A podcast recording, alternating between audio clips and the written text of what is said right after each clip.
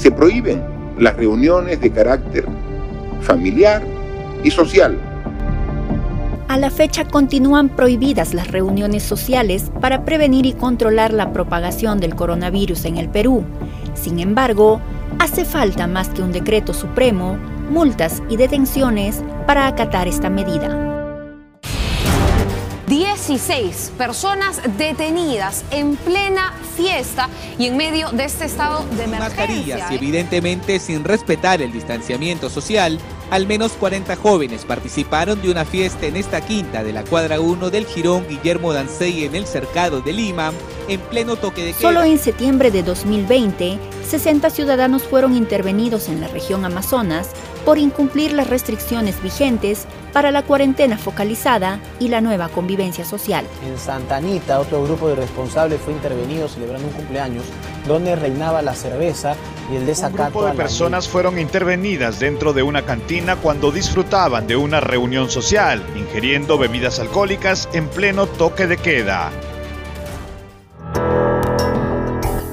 Los peruanos perdemos cuidado y no tenemos en cuenta que al incumplir las medidas restrictivas en épocas difíciles para el país y el mundo, estamos incurriendo en el delito de desobediencia y resistencia a la autoridad.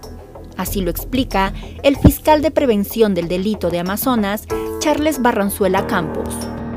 Aquella persona ya está desacatando una ley impartida ¿Y cuál sería la ley impartida en esta oportunidad? Sería el decreto supremo en la cual a la fecha hay determinadas actividades que aún no están permitidas.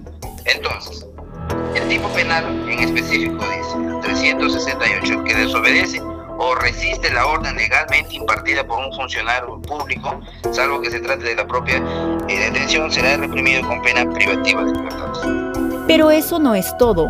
Barranzuela Campos manifiesta que el hecho de reunirse con los amigos y familiares no solo pone en riesgo nuestra salud, sino también cometeríamos el delito de violación de las medidas sanitarias.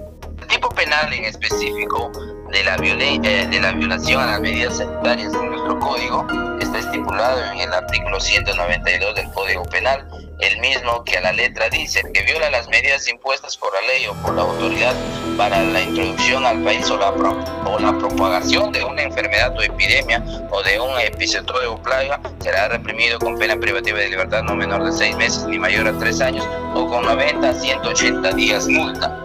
En concreto, ¿una persona cuándo estaría violentando las medidas sanitarias? Cuando se le encuentra consumiendo o libando bebidas alcohólicas en un determinado bar, reunidos con cierta cantidad de, de personas. O cuando se le encuentra en una reunión familiar. Lo más grave es que entre los intervenidos están tres policías en actividad.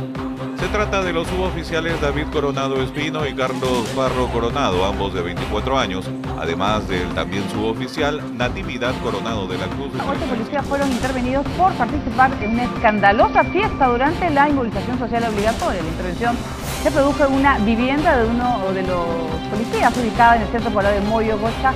11 policías fueron sorprendidos celebrando un cumpleaños.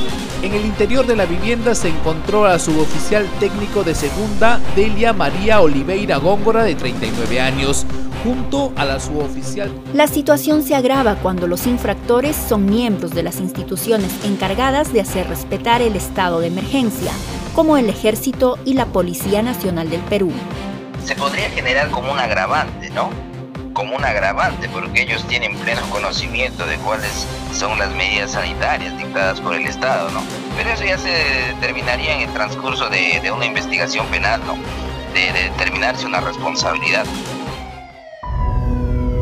Mientras se habla de una segunda ola y el coronavirus sigue matando personas en todo el mundo, cabe la preocupación respecto a los que incumplen las recomendaciones sanitarias en nuestro país, propagan la enfermedad y afectan nuestra salud.